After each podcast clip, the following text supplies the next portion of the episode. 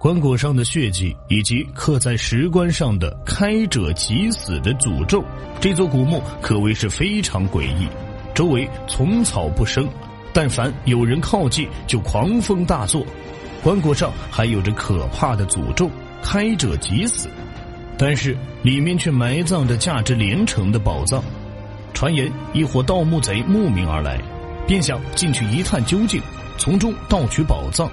在盗墓过程中非常顺利，但当他们看到棺椁上的文字时，惊出一身冷汗，吓得他们拔腿而逃。不久后便离奇死亡，周围村民得知后更是敬而远之。直到一九五七年，梁家庄有一个工厂要建一个大型厂房，在不知情的情况下在此施工。施工之后，人们发现了异常，脚下这片黄土非常坚硬。无论他们怎么用力，都挖不下去。费了九牛二虎之力，这片坚硬的黄土才终于被他们清理掉。还没等工人们继续开工，他们就发现黄土的下面居然还有坚硬的石板。这下他们终于明白，下面多半是有一座大墓。紧急联系了当地的博物馆后，考古人员立刻赶到了这里。随着上方的石板被揭开。专家看到厚厚的青石板做成的石椁，虽然已经被压断，谁也没想到这竟然是一座写着诅咒的古墓。专家发现石椁上竟然刻着“开者即死”四个大字，严实的保护这里面的石椁。石椁和石棺的中间还零零碎碎的摆放着很多陶俑、陶罐和其他随葬。而让人想象不到的是，打开棺椁后。棺内精美，超出了所有人的想象。这是一座被雕刻成宫殿形状的石棺，整座石棺平面呈长方形，长一点九二米，宽不到一米，高一点二二米。这样一座看起来仅能容身的石棺，被技艺高超的石匠雕刻成了一座微缩殿堂的模样。石棺上的门板、门框、门额、门键全都一应俱全。每扇精致的石门上，甚至还有排列整齐的门钉。这座精致的石质小殿堂采用了面阔三间的九脊形式，石棺底部的基石就是殿堂的基座，四根方形柱将三间殿堂成功的分隔开来，在门的两侧，还可以看到两名身材清瘦、姿态万方的侍女。这座殿堂的屋顶正好是石棺的棺盖，造型小巧却端庄肃穆，这简直就是一件巧夺天工的工艺品。而石棺上的瓦片上再次出现了“开者即死”四个字，“开棺即死”这样的字眼极为瘆人，为此专家们面面相觑。但是最后经过种种的考量。不信鬼神之说的专家们还是决定打开它。打开棺材后，映入眼帘的便是一具小女孩的尸骨，尸骨旁堆放着奢华的陪葬品，种类繁多的金银器玉石器，其中有华丽的金冠饰和镶金口的白玉杯，奢侈的陪葬品和精美的石质棺椁彰显出墓主人的身份非富即贵。从出土的文物风格来看，这应该是隋代的墓葬。那么墓主人究竟是谁呢？为何会有如此恶毒的咒语？随后，专家在墓室里找到了墓志铭，这时揭开了墓主人神秘身份。墓志铭中记载，墓主人是一位叫敬训的女孩。公元前六零八年，年仅九岁的她死于粉元宫，但为何会拥有如此高的墓葬规格？粉元宫是隋朝皇帝避暑的行宫，这个女孩不但能进入粉元宫，还能拥有如此奢华的墓葬，显然墓主人的地位非同寻常。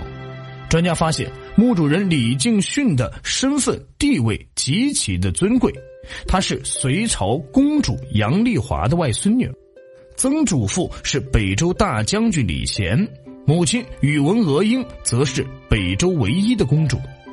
杨丽华生平对李敬训非常的宠爱，在李敬训很小的时候就把他接到身边抚养。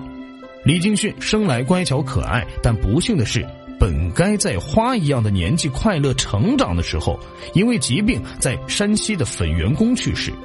年仅九岁的小女孩就这样早早的离开了这个美丽的世界，杨丽华痛心不已。随后，他便令人将李敬训的尸体运回长安，并且进行了厚葬。李敬训的墓应当是杨丽华一手操办的。杨丽华一生潜心佛法，为了让李敬训有个安稳的栖息之所，杨丽华将李敬训的墓安置在当时的万善尼寺中。并仿照舍利的埋葬方式，将舍利放置在石棺之中，并且在石椁和石棺的垫脊之处刻上了“开者即死”的诅咒文字，为的是怕后人盗掘。但是他万万没想到被专家找到。隋朝是古代中国王朝中比较信奉佛教的朝代，隋文帝杨坚在位时更是大兴佛事。人们出于对佛的敬畏，对鬼神之说深信不疑，所以杨丽华在这诅咒文字里坚信，即使有人觊觎李敬训墓葬中的东西，也会出于内心深处的畏惧，不敢妄动李敬训的墓，甚至还放出传言，开篇提到的盗墓贼暴毙一说，这正是杨丽华当时的刻意之作。隋朝灭亡后。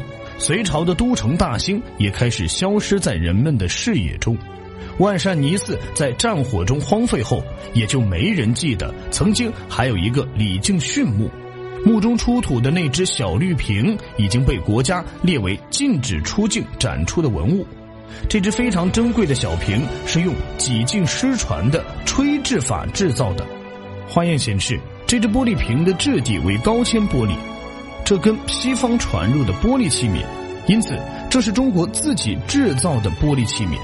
隋朝时期，中国就已经具有水平高超的玻璃吹制技术，但是由于玻璃制品在当时没有很高的实用价值，吹制手艺几近失传。考古学者们根据李敬训墓志铭记载，得知李敬训因病殉于汾元宫中。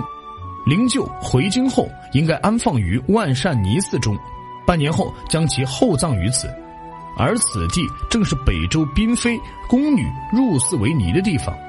北周宣帝宇文赟是北周第四代皇帝，也是中国历史上最残虐荒淫的皇帝之一，其后宫生活也颇具特点，同时册封五位皇后。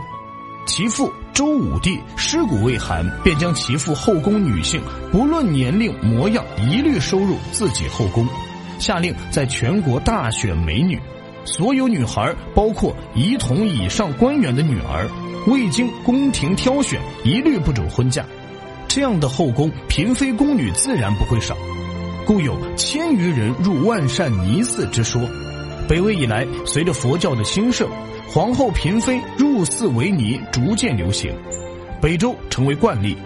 因此，晋帝宇文衍即位后，宣帝后宫女性均遣送出宫入寺为尼，他们的去处就是北周长城城中的万善尼寺。守灵说由此而来，甚至有人传说李敬训死后，隋炀帝下令将这寺中的女人全部杀死，为李敬训陪葬。